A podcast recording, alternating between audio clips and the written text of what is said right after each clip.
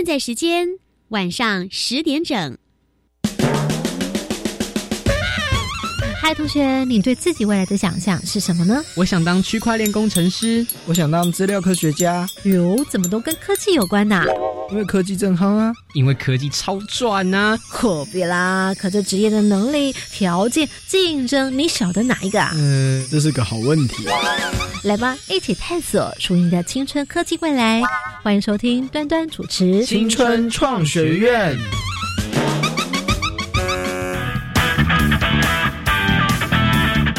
Hello，同学，欢迎来到青春创学院。这个节目呢是在一到六月份，每个礼拜一的晚上十点钟到十点半，由端端所主持。对我就是端端。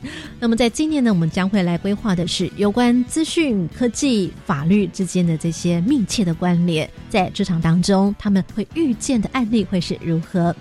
哎，那现在耳边你所听到的。没错，今天的这期节目呢，就跟警察有关，主要来聚焦的是资讯安全跟科技警察。还记得我们在去年的时候呢，曾经跟同学们介绍了骇客的种类，有没有？黑帽骇客、白帽骇客。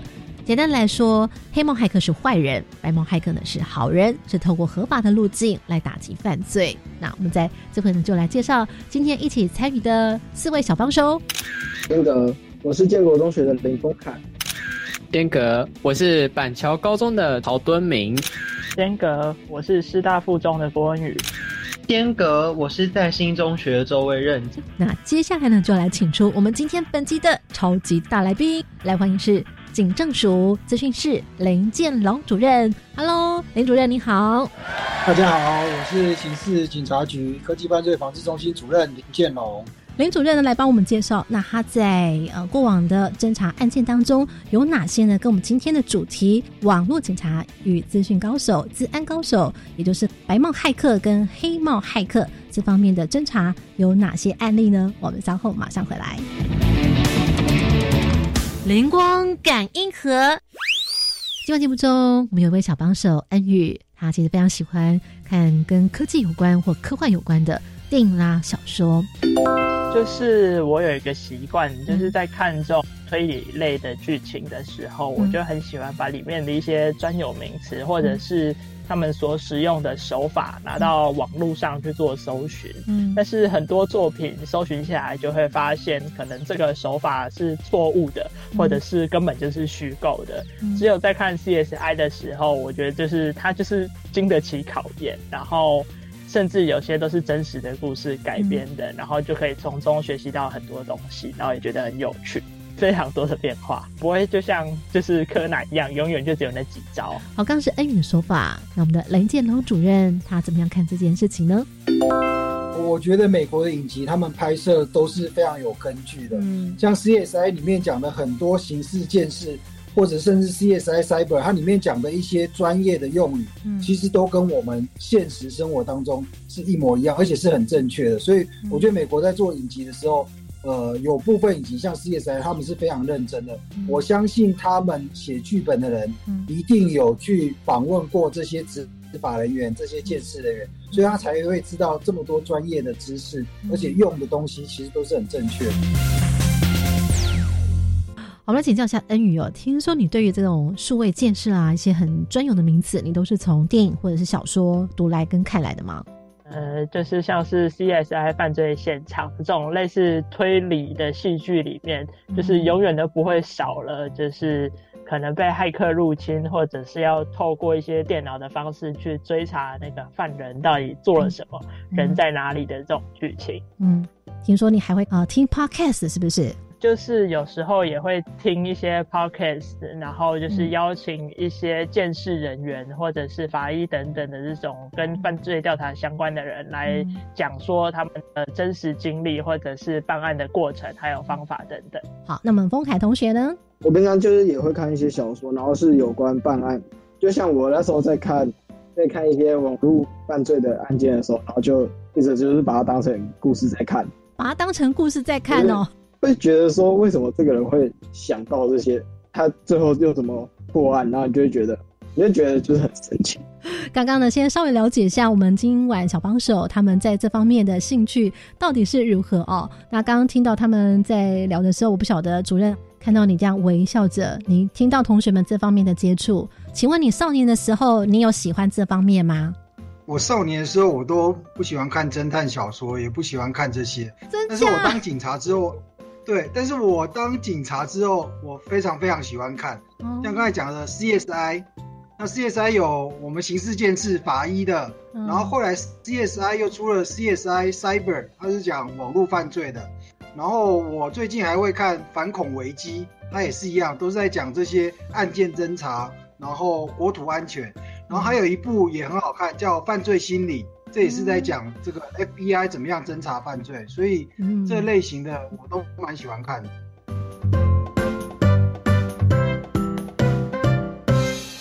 基本概念：维他命。我们在去年的时候曾经讲过白帽骇客跟黑帽骇客。简单来讲，黑帽骇客呢就是坏人，白帽骇客呢就是好人。哦，因为这个白帽骇客他有治安的专业，但是他是透过合法的路径，所以要去达到一些目的，比方说要去打击犯罪。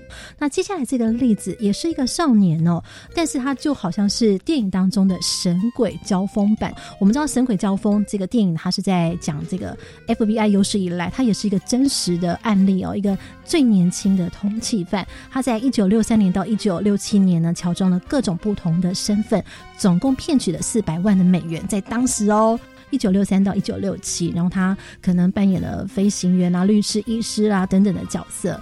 那这个过程呢，哎，没想到在台湾也有所谓的神鬼交锋治安版。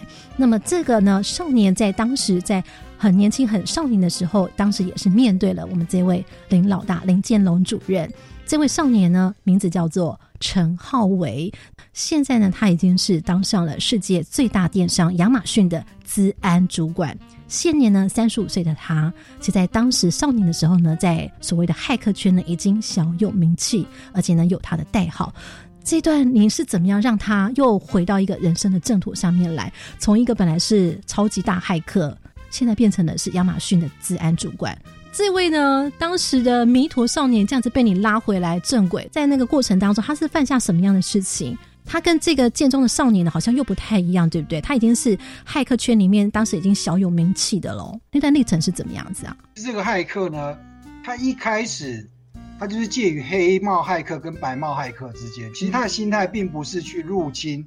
也不是去破坏，他其实是看到了一个网站，它有漏洞，嗯，然后呢，他尝试的入侵，找到漏洞之后呢，他去跟网站的管理人员讲，可是网站管理员认为你没有经过我同意啊，你怎么可以入侵我的网站呢？所以呢，这个网站管理人员就来报案了。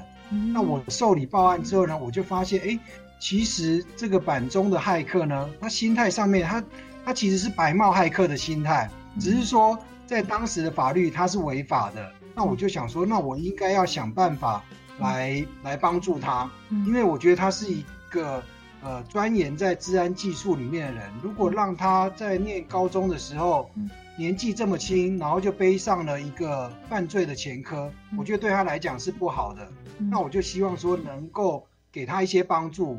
后来呢，我就跟这个网站就是报案的人。这个网站管理人员来互相的来讨论沟通啦。我说，你是不是可以撤销告诉啊？因为这个入侵网站呢，如果对方撤销告诉，这个时候他就会不起诉。那后来经过我跟他讨论很久，他决定对这个板中的骇客撤销告诉，所以呢，后来他就没有留下了这个刑案的犯罪记录。了解了解，好，这个呢，所谓的神鬼交锋自安版，因此呢，在。林老大，主任，你的工作当中，其实你在侦查的过程，其实你还是会去看这个被报案的人他的状态是如何，你会去理解他的背景，是不是？我其实会看，一般来讲，我们需要给年轻人，或者是不太懂法律规定而误触法网的这些人，我认为在法律的允许下，应该要给他们一些机会，嗯，因为。如果你一下子让他进入到司法程序，那有可能会影响到他的一生。嗯，尤其他其实他的心态是为了网络安全而做这这件事情，他并不是去做破坏。所以我很愿意给这些年轻人一些机会，让他们可以走向正途。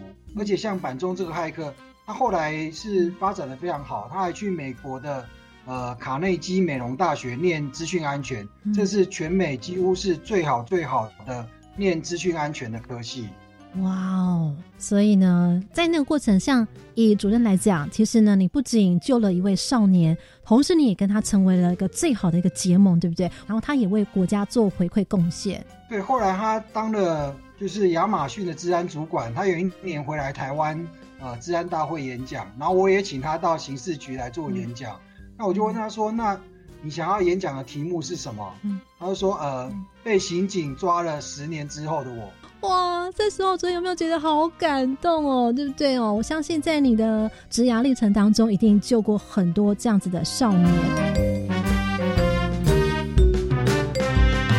时光任意门，相信在你的职涯历程当中，一定救过很多这样子的少年。比方说呢，有一位呃案件呢是 LINE 的伺服器入侵。那个系统是在一小时后呢，这个系统才发现说，他们竟然已经被偷走了一百六十九万笔的客户资料，惊动的，因为原来日本大厂韩国总公司的治安工程师呢，赶紧的修补，结果就发现 什么？骇客在台湾，不仅在台湾，而且是一个北科大的四年级学生。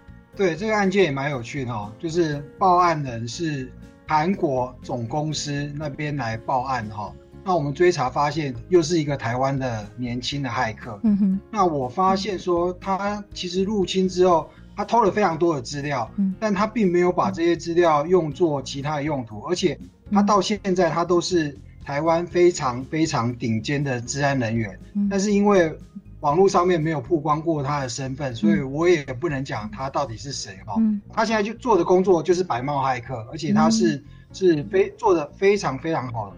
据我了解呢，后来呢，他还跟林主任这边，你们还有双方的合作。呃，后来其实我们有一些案件哈，因为他他真的技术非常好，是，所以我们在办一些骇客案件的时候，我就会找他咨询，请他来做协，在合法的范围内协助我们来侦办这些网络犯罪跟骇客入侵的案件。好，那么主任呢，在工作的过程当中呢，会去理解他所侦查的这个所谓不管是嫌犯也好，或者是犯罪的人也好，或者是不小心误触的也好，去理解他的背景，那么就因此呢，跟这些少年骇客有了不同的结缘，那从此也帮助他们能够翻转人生。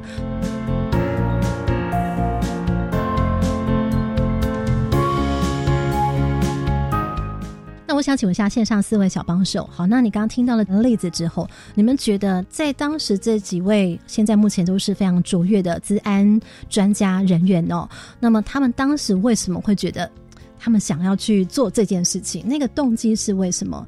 严格好，恩宇请说。呃，可能就是他学到了这个技术之后，总是会想要展示一下，或者是给自己一个测验，就是觉得看自己能不能达成这个目标，这样。还有没有其他的想法？间隔，我觉得他很有可能就是觉得很酷。说白话一点，就是他可能就是发好玩的。那我们这回来请教主任，到底我们这位少年骇客当时呢会这样子的情形是那个背后的动机是什么？就你所了解，我觉得一开始当然他们希望有很好的技术，到底能不能证实说他真的有这样的技术？嗯哼，所以呢，一一开始多半是技术的展现啊，嗯，然后甚至其实骇客在。在年轻族群里面，如果今天我跟大家讲说我是骇客，嗯，大家会觉得我很厉害，因为懂骇客技术的人并不多，嗯，所以也许在同才之间呢，他能够得到一些呃被称赞，嗯，好被赞扬，说哎你技术很厉害。那但是如果到了偷资料，我认为他就已经超越了那个界限。嗯，可能那时候也许有一些不一样的人跟他讲说：“哎，你有这样这样的资料，嗯、那是不是可以拿给我？”嗯、那我觉得这就变成是一个比较不好的事情了。嗯、所以我觉得，呃，年轻人或者是学生，你可以去锻炼你的技术，那你可以有很多测试的机会，并不一定要真的。达成了入侵的目的，才能够证明你的、嗯、呃技术是很厉害的。其实有太多的，比如说现在有很多骇客的比赛，嗯，如果你真的厉害的话，那你可以去打国际级的比赛。如果你能够得名的话，也能够证明你的技术其实是很高超的。了解。好，以上呢是有关于林主任他与少年骇客的情缘哦。我用两个字“情缘”来理解这样一个职涯的过程当中，其实他为很多的少年翻转人生。关键密码传送门。而接下来这个例子呢，相信同学们可能应该或多或少都有曾经听说过非常重要的大型案子了。那不晓得线上收听同学们是不是也对这个案件有印象？呃，当时的这个台湾的第一银行发生了 ATM 的土超案，在当时呢是哇，在第一银行呢，它有二十二家的分行，四十一台的 ATM 自动土超了七八千万哦，它就像是一个。好像我们在电影里面会看到那些画面，每一家分台的这个 ATM 当中会自动吐钞出来，啪啪啪这样吐钞出来，这个是怎么样的情景呢？而且这个系统呢，并不是说马上知道，也是经过了一段沉潜的时间哦。我不晓得线上同学有没有对这个新闻有所印象？间隔，微任同学，呃，我对于这起，我对于这起抢案。印象深刻是因为他抢了大概八千三百多万元，最后只追回了大概七千多万元。然后，因为他也是他同时也是国内金融史上首件 ATM 的盗领案，所以他在我的印象里面算是很深刻的一个窃盗案。这样子，是你当时会注意到这件新闻的原因是？对，因为我觉得我是一个蛮世俗的人，看到哇抢到这么多这么庞大的金额，就觉得天哪，也太厉害了吧。OK，那中间的点你有没有发现过？说他们好像有些什么办案的过程当中，到底有些什么让你觉得说很酷的地方，或者是印象很深刻的？在报道当中你所看到的间隔，第一点我觉得很厉害的是，警察在七天之内就把所有的嫌犯。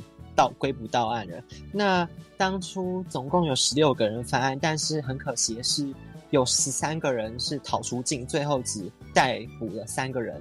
然后他们在二零二零年的时候都被释放，然后遣送回国了。这样子是，那你来补充告诉听众朋友。所以呢，这些嫌犯他们是来自哪里？他们最后的结果就是，就只有三个人被捕。三个人最后被找回来，然后被释放了。但是我并没有去注意到他们是哪一国国籍的人。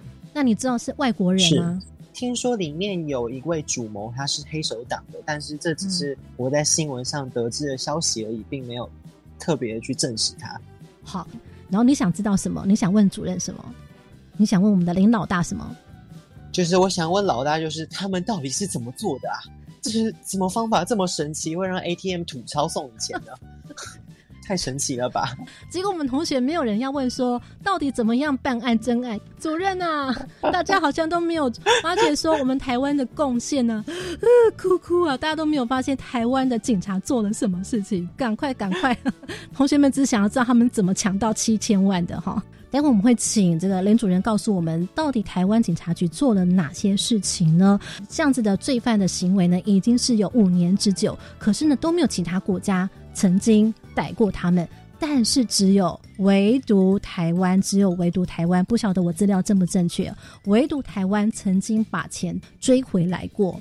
那请教一下主任，我理解的资讯是对的吗？以及这个当时的呃首领呢，他其实最后是在西班牙落网的。那我们这回请主任接招，我们这些辛苦的警察们到底做了什么事情呢？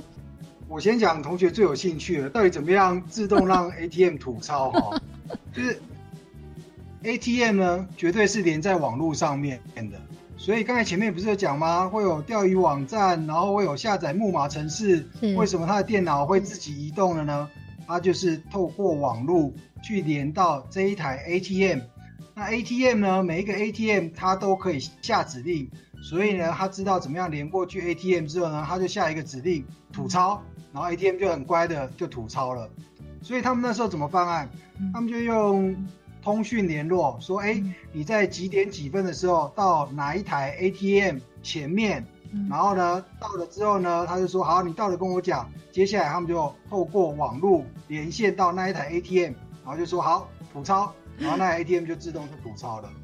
哇塞！但是呢，这过程当中是非常非常复杂。你要怎么样连到 ATM 网络？要连到 ATM 网络是很困难的，一般人根本连不进去。嗯，其实当时是透过什么？透过第一银行在伦敦的一个分行的一台传真机那边出现破口之后呢，开始连过来，连到台湾的 ATM，然后就叫 ATM 吐槽。所以整个都是网络犯罪的运作过程。那刚才有讲到，就是这个集团呢，在欧洲，在全世界各国办案已经非常非常多次。那台湾是唯一抓到嫌犯的哦。嗯。因为呢，他们入境之后，通常只待了两天到三天。他第一天入境到饭店去，第二天开始领钱，第三天呢，把钱集中到某一个地方之后呢，身上再带微薄的一些钱，然后就出境了。嗯，那为什么台湾可以抓到他？其实不要讲说，呃，我们能够掌握十六个人，已经是非常厉害。为什么可以知道这十六个人来领钱呢？然后呢，最后呢，还有趁三个人来不及离开的时候，我们就把他抓到了。而且抓到之后，因为我们有把这十六个人呢，所有的影像资料都把它建档，那我们去跟欧洲的刑警组织呢，去去做一些合作。他们发现说，其中有几个嫌犯也在欧洲那个地方呢，犯过很多个案件。嗯所以呢，他们就希望说，哎。那台湾跟欧洲刑警，呃，欧洲的警察联盟能不能一起来合作？那后来呢？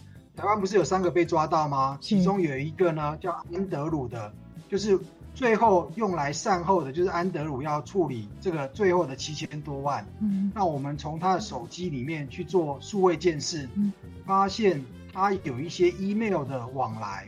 那这个 email 呢，他就跟某一个人讲说。哎，我现在这七千万要怎么处理？那对方就跟他讲说，你把七千万呢换成比特币，然后汇出到海外去。嗯，所以呢，我们就根据这封 email 的往来，发现说这个人才是指挥的，他是可能是幕后的主使者。那我们就从这个 email 的资料，还有相关的资料，提供给欧洲的刑警组织，最后把这个主嫌丹尼斯在西班牙落网。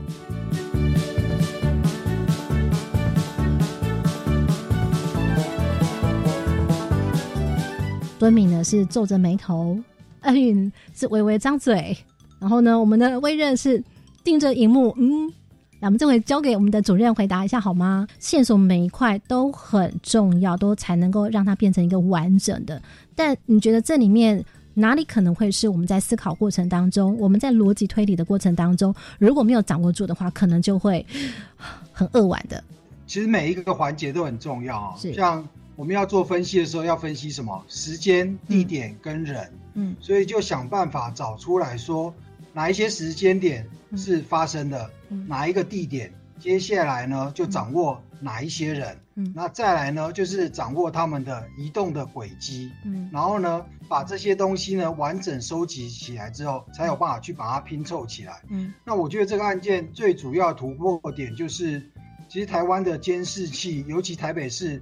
监视器的密度还算蛮高的，嗯，所以才有办法掌握到他们到底移动的方向，搭了什么样的计程车。那还有一个很重要，我认为台湾的民众非常的热心，嗯，有办法在第一时间呢看到 ATM 竟然有外国人，然后拿了很多钱走了，赶快报案。如果没有民众马上报案，因为他们领钱的时间，其实坏人最喜欢在什么时间犯案？就是大家休息的时间，所以他们是选择在周末的时候来做这件事情。嗯，所以呢，如果没有民众第一时间赶快报案，我们可能也没有办法迅速的知道这个犯罪已经发生了，然后也没有办法赶快的去调阅这些相关的资料。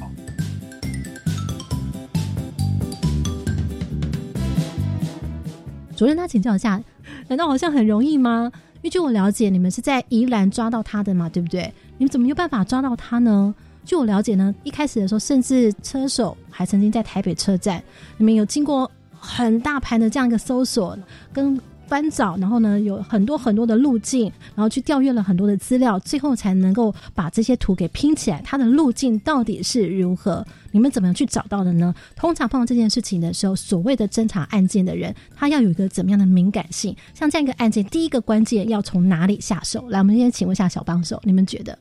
如果你今天是林主任，你是他的团队，碰到这样事情的时候，你要去找出他在哪里，对不对？我们要知道他在哪里嘛，因为可能有很多部门大家都做不同的事情。那主任这边呢，他要哎去知道他人在哪里，那他怎么样去知道他人在哪里？第一个关键可以先从哪里下手？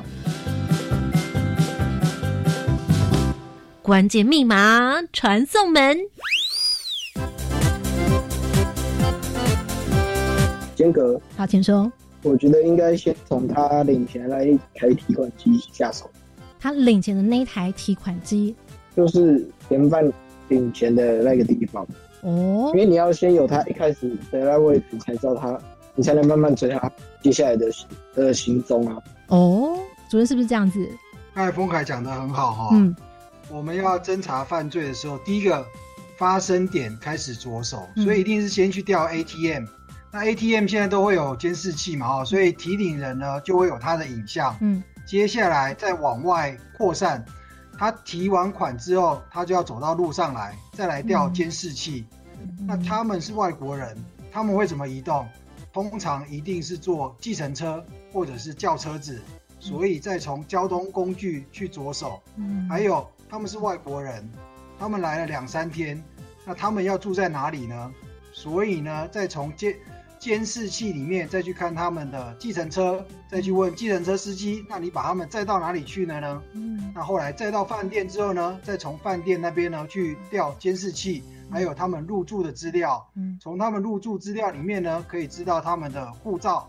嗯，再从护照呢，就可以查到。那他们从什么时间入境进来？嗯，然后呢，搭哪一班飞机离开？所以呢，就是一层一层的，像拼图一样，从 ATM 的提款机的影像，再到入口的监视器，找到他们搭的计程车，还有他们到了哪一个饭店，最后把这样子的拼图拼起来。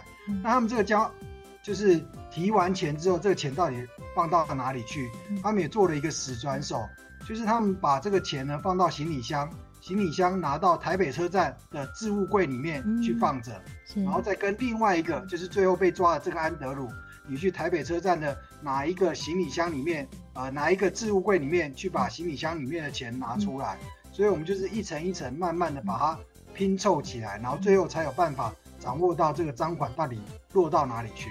了解，好，主任刚刚讲的非常的明白哦，包括这个像这些车手，他们都会做断点，他们是呢不会。人碰人的，对不对？可能用一个节点哦来做这个转换。啊，这个就是犯罪的，他们叫死转手哦。人跟人不要碰在一起，哦，所以他们就把一个东西呢放在某一个地点，然后跟对方讲说这个东西放在哪里。那这个时候人不需要见面，但是又能够确保这些赃款的安全。好，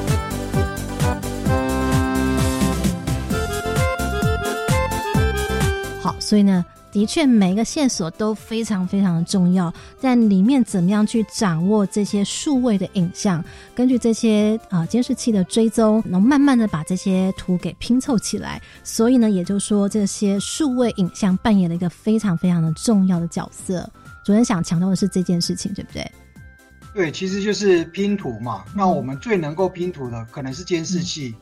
哎，同学们，那是不是就很好奇啦？当时林主任的工作角色是什么呢？好，林主任在当时的时候，因为你是在台北市警察局，所以那时候的分责是这个案件主要是台北市警察局的。那我们其实做的是后面的手机的数位监视，所以抓到人这一块呢，其实是台北市的警方。但是抓到人之后的手机监视，让我们从手机电视里面找到这个丹尼斯幕后的主线。所以换句话说，它其实是前段是一个资安，后面呢是一个数位监视。这个整个过程当中，它其实是整合了这样子的知识跟能力，对不对？就是我们要先了解他怎么入侵的嘛，哈，所以这是治安的。那再来就是传统的刑事办案，怎么样很快的抓到这些人？抓到这些人之后，怎么样透过科技侦查、数位监视而找到幕后的主嫌？嗯，所以它其实是一个多面向的侦查。嗯，了解。好，以上呢为大家呢来介绍呢是案例哦，是以意影的台湾第一银行当时的土超案来跟大家做讨论，也希望能够启发同学们对于侦办案件这方面的有一些不同的理解，然后对于这样一个职业他们的工作内容以及呢所扮演的重要角色有进一步的多一点点的深入的认识。非常感谢哦我们今晚呢来邀请到是刑事警察局科技犯罪防治中心的林建龙主任，非常谢谢我们的四位小帮手，然后在这边跟大家说晚安，拜，拜拜。拜拜拜拜！拜拜别忘了在一到六月份每个礼拜一的晚上十点到十点半收听《青春创选院》，我们下回见。听完节目马上搜寻粉丝团端端主持人，下周同一时间准时收听。